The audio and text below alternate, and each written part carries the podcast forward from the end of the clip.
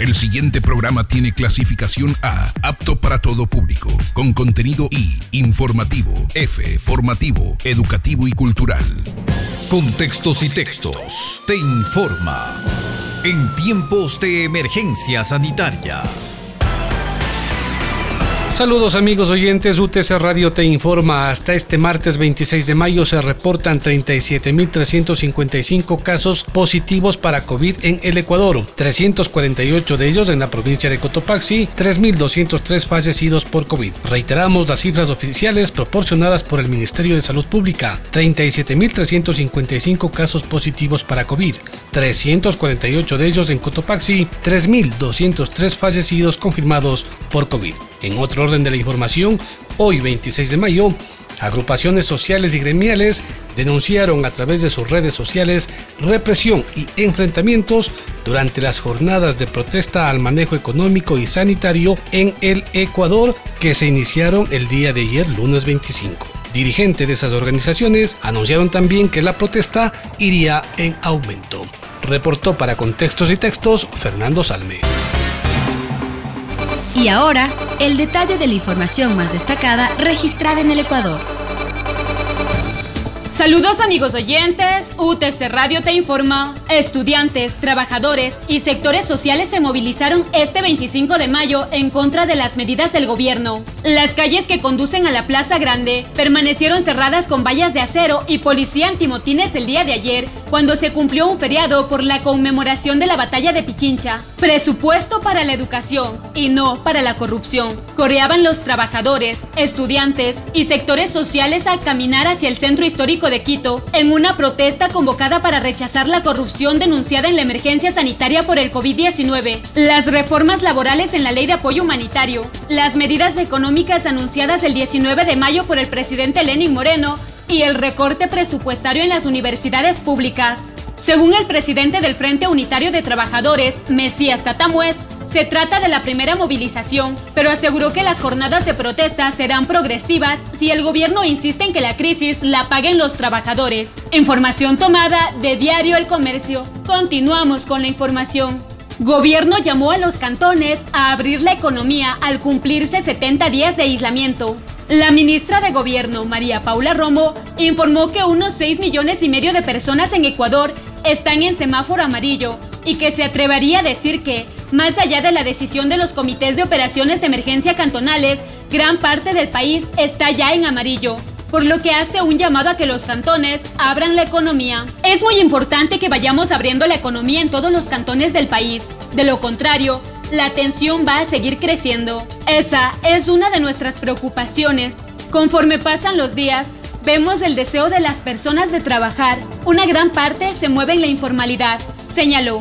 El día de hoy se cumplen 70 días de haber tomado la más dura medida de aislamiento. Es importante que vayamos abriendo la economía. Ya es momento, aseguró la ministra. Información tomada de Ecoavisa. Seguimos informando. Epidemiólogos pidieron extender el semáforo rojo en Quito. Un grupo de expertos se reunieron con el alcalde de Quito, Jorge Yunda, para hablar sobre la posible flexibilización de las medidas de aislamiento a distanciamiento social en la capital. El encuentro se realizó el día de ayer, tras la carta emitida el viernes por más de 100 médicos epidemiólogos, investigadores, salubristas, académicos y gremios en los que pidieron que no permita que este 26 de mayo se abra Quito para ejecutar los planes pilotos con un eventual paso del semáforo rojo al amarillo por el COVID-19. En la misiva se insisten y ya tendremos tiempo y manos vivas para reactivar la economía.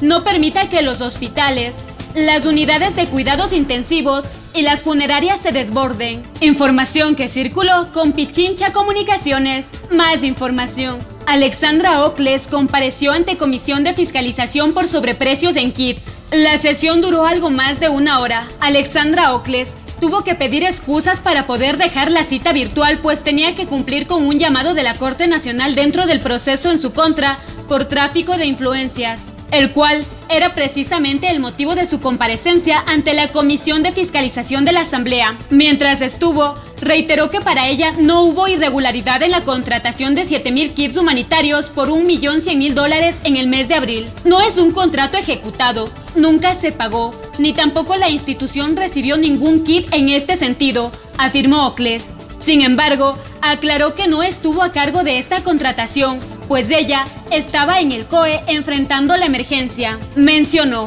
Insistió en que no se trataba de un kit alimenticio como los que entregan otras instituciones, los cuales pueden durar tres días. Aseguró que el que se contrataba era para 15 días, por eso el costo, además que se debía tomar en cuenta otros detalles. Los asambleístas se quedaron con ganas de preguntar y se convocará nuevamente a la exfuncionaria. Actualmente, el caso judicial está en la etapa de instrucción fiscal. Esta información fue tomada de Ecuavisa. Para contextos y textos, reportó Silvia Vega.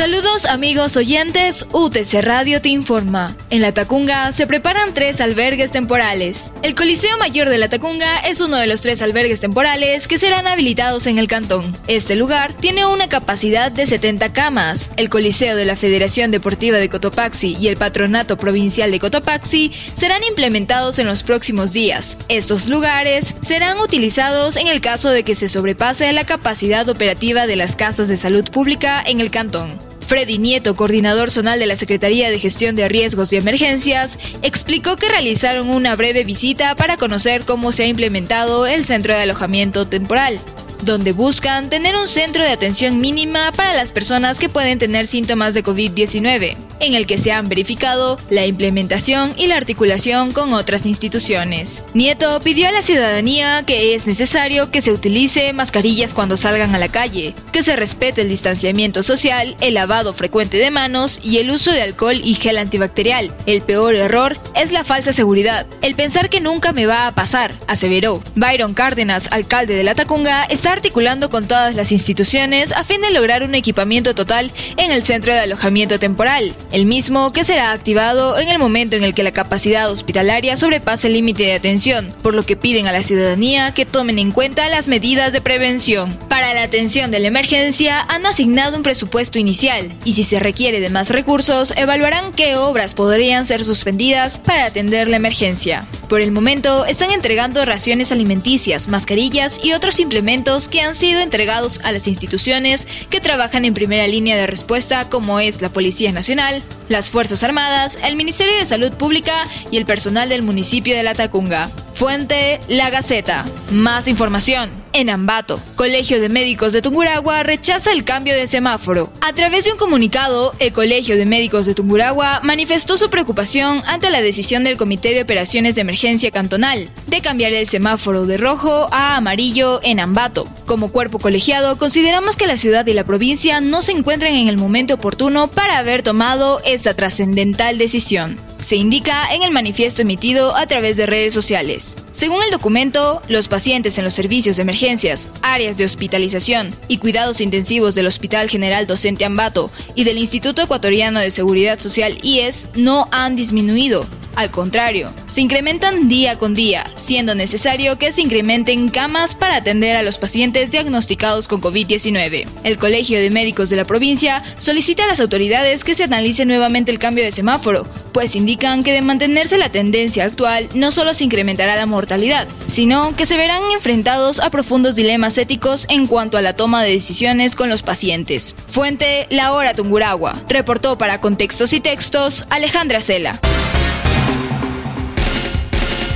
Saludos amigos oyentes, UTC Radio informa. Iniciamos saludando a la parroquia Guasaganda del Cantón La Maná por sus 44 años de fundación. Comenzamos con la información. En Guaitacama, barrios se organizan para fumigación.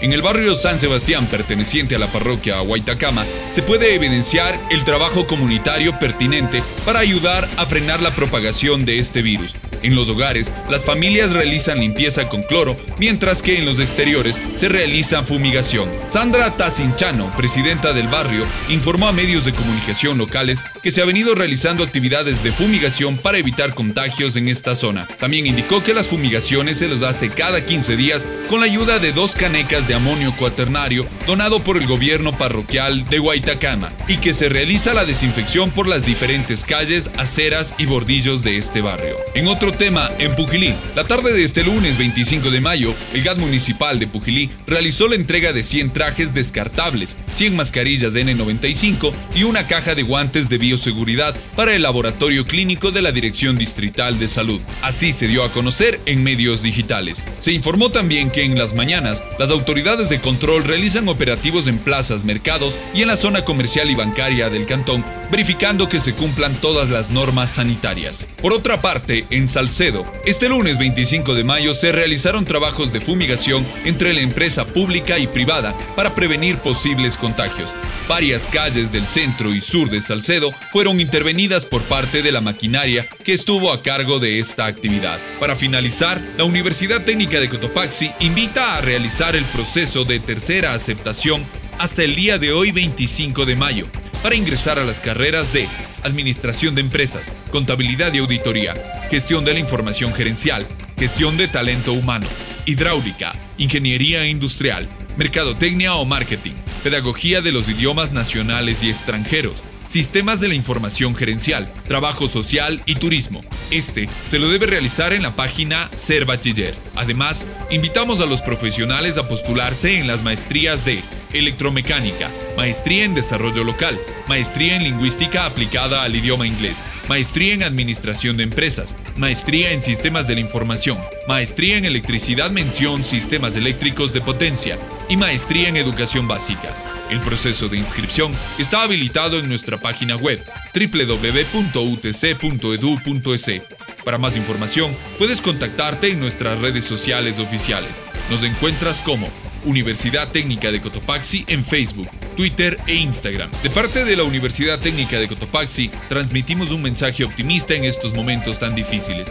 También enviamos un abrazo fraterno al personal médico que está trabajando para salvar vidas. Hacemos un llamado a la unidad a mantenernos fuertes ante la adversidad con una actitud positiva. Al final, la vida vencerá. Para contextos y textos, reportó Marco Altamirano.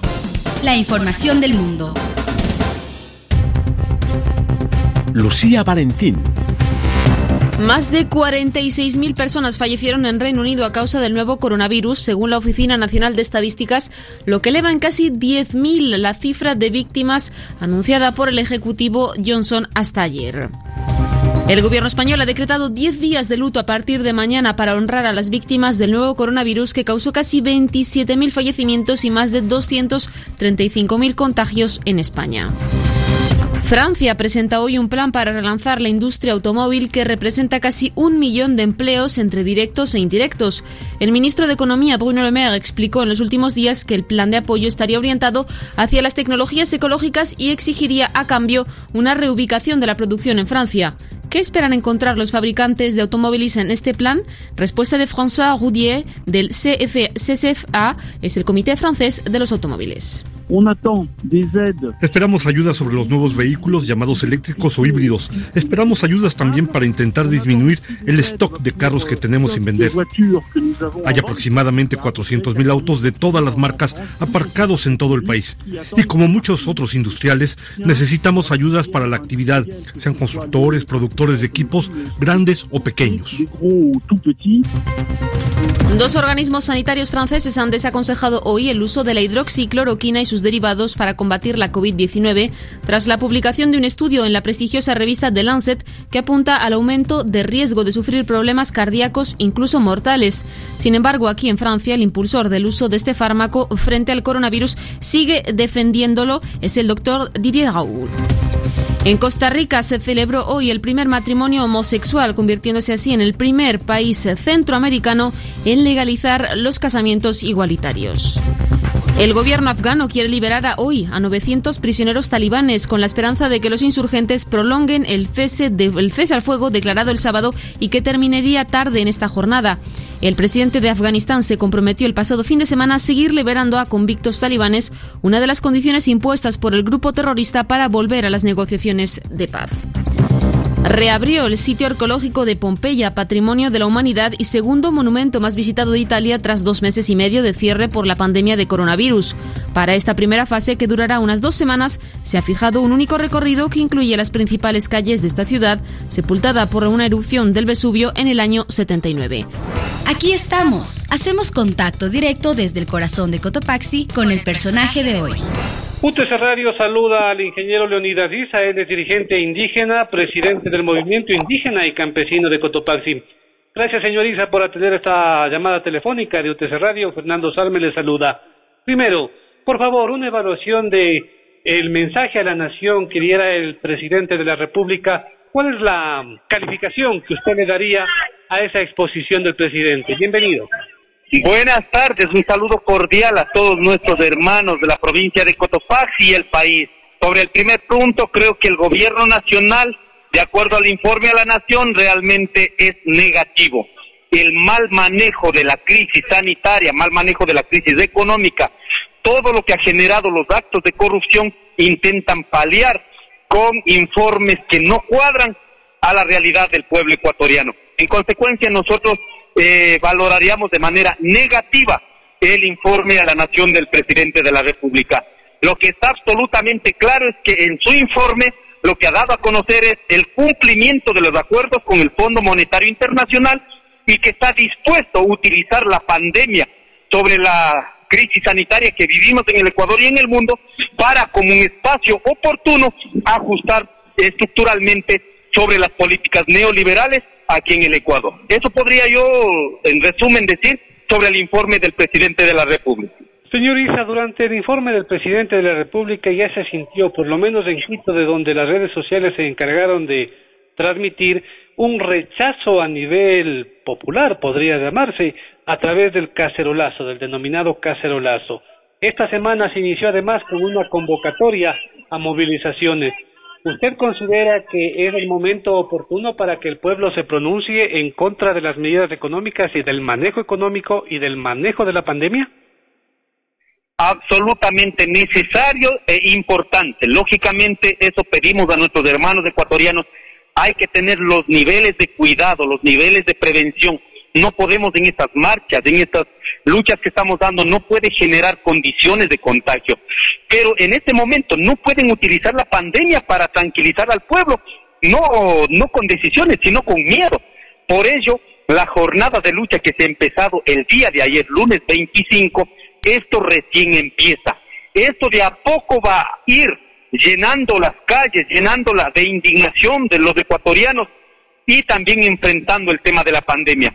Por ello es importante que en estos días se pueda ir reuniendo las estructuras organizativas en el país, en las provincias, y tener una sola estrategia. Nuestro pedido, como pueblo ecuatoriano, como sectores que sostenemos la economía de este país, los que nunca hemos sacado un centavo, un dólar fuera del país, sino que esa economía que generamos siempre está al servicio de los ecuatorianos, decimos, tienen que rever las decisiones económicas y sobre la ley en este momento se espera ya únicamente del veto presidencial. Tienen que rever y poder hacer los esfuerzos todos los sectores sociales de este país, pero el peso mayor no pueden llevar los trabajadores del campo y la ciudad. Ahora, ¿cómo salir adelante entonces si es que tienen que reverse las medidas? ¿De dónde va a salir la plata? Le preguntarían a usted los asesores, los ministros del régimen, de dónde va a salir la plata para atender las necesidades sanitarias del país y además atender las necesidades económicas que se tienen ahora. Nosotros hemos dicho con absoluta responsabilidad, hay cuatro fuentes de donde se podría contener esta crisis económica. Uno, no se debe pagar la deuda externa, se debe exigir una renegociación mínimo de cinco años. ¿Aquí cuánto ahorraríamos? 1.800 millones de dólares. Y hay que recordar, no estoy diciendo no pagar, estamos diciendo suspender por un tiempo perentorio de cinco años. Segunda cuestión, aquí hay empresas que han ganado miles y miles de millones de dólares. Se, ah, se estima aproximadamente 30 mil millones de dólares fuera del país. ¿Dónde generaron esa riqueza? Aquí, con la fuerza de los trabajadores y con la explotación como medio de producción de la madre tierra.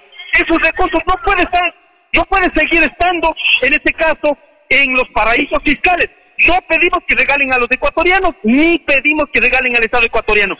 Esos capitales repatrien al Ecuador y esos capitales que sirvan para sostener las empresas y sostener el empleo de todos. Siguiente cuestión, ¿qué necesitamos?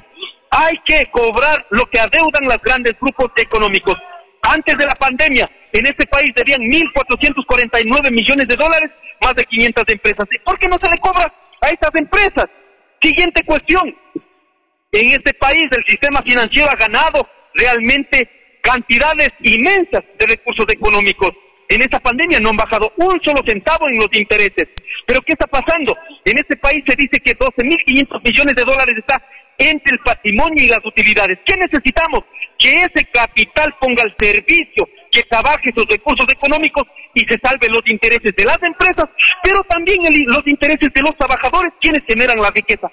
Ahí están las decisiones, pero el gobierno nacional decide proteger a estos grupos económicos que han usufructuado del trabajo de los trabajadores y pretende imponer únicamente para el sector de los trabajadores o de las clases populares, clase media, los campesinos, los agricultores. En eso no estamos de acuerdo. El esfuerzo hacemos todos, pero en la medida de nuestra, de nuestra capacidad económica, no únicamente salvaguardando los intereses de los grandes y los pequeños tenemos que cargar ese peso. Ahora, también se podría decir que la solución económica puede darse, pero también eso amerita una solución política.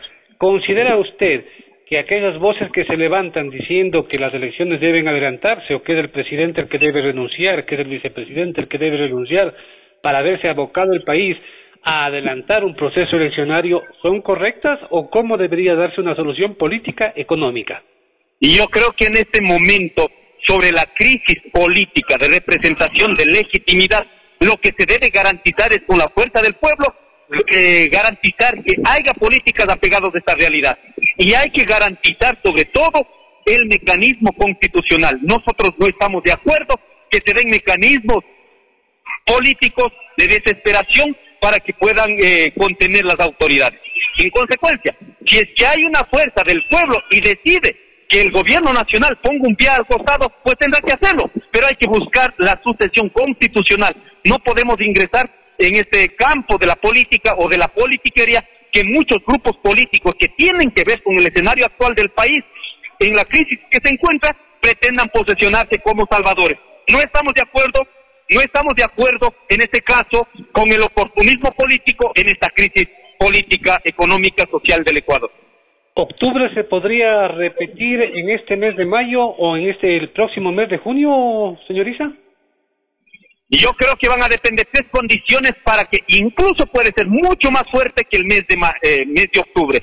Uno, la eliminación de los subsidios en este momento ya están dados, pero en el momento que empiecen a incrementar el precio a los combustibles, como el gobierno nacional ha dicho que van a incrementar en una banda de que va a tener eh, la base y el techo del 5% aproximadamente mensual. En el momento que se dé eso y afecten a los diferentes productos que generamos eh, los diferentes eh, eh, productos, digamos, que producimos aquí en el Ecuador, incremente el precio a estos productos, lógicamente va a haber una reacción negativa por parte de la población. Segundo tema, en el, si en este momento, sin tener aún la ley en vigencia, ya hay despidos masivos en el sector público y en el sector privado, en el momento que empiecen a ejecutar la ley, cuando haya inestabilidad en más de lo que ya está, lógicamente va a haber una reacción, en este caso, por parte de los trabajadores de estos sectores. Y una tercera cuestión sobre la institucionalidad plagada de corrupción, no den salidas, esto va a ir indignando a la población ecuatoriana y puede ser mucho más fuerte que el tema del mes de octubre. Y aquí realmente serán reivindicaciones económicas, pero si no dan un buen manejo, esto puede convertir también en una reivindicación de resignificación de la política en el Ecuador. Agradeciendo por su participación aquí en UTC Radio, una última pregunta, señor Isa. ¿Cómo cree usted que el gobierno nacional ha atendido esta pandemia, sobre todo a pueblos y nacionalidades de nuestro país?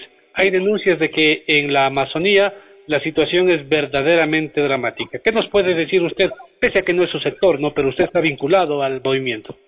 El gobierno nacional, desde su inicio de la pandemia, ha tenido un mal manejo, un manejo errado nosotros, antes de que ingrese al, con fuerza el tema de la pandemia, se había pedido con respeto, deben garantizar el sistema de salud para los sectores urbanos y sectores rurales, pero no se tiene, prefirieron pagar la deuda externa. Ahora, sobre una política integral que debe ejercer el Estado central, porque somos un Estado plurinacional, no hemos tenido ni siquiera las campañas diferenciadas para pueblos y nacionalidades. El acompañamiento del Estado en los territorios indígenas ha sido realmente nula, hasta el punto que los mismos pueblos, las mismas nacionalidades, hemos tenido que generar las campañas de prevención en nuestros propios idiomas, que eso fue reconocido oficialmente por, la Organización Mundial de la Salud y por la Organización Panamericana de la Salud. Los acompañamientos, los apoyos que están haciendo con kits o los, eh, o los famosos bonos de emergencia no han sido coordinadas con las autoridades comunitarias. Por ello no se, no se ha podido llegar con estos apoyos a los sectores más vulnerables de nuestras comunidades. Compañeros mayorcitos, compañeros con discapacidad, enfermos, que no pueden acceder ni siquiera al bono emergente. ¿Por qué? Porque no han apegado a la realidad, sino hicieron de manera virtual y no se ha podido identificar a la gente que realmente lo necesita. Leonidas Visa, presidente del Movimiento Indígena y Campesino de Cotopaxi, aquí en UTS Radio. Hasta aquí, la emisión especial de Contextos y Textos, en tiempos de emergencia sanitaria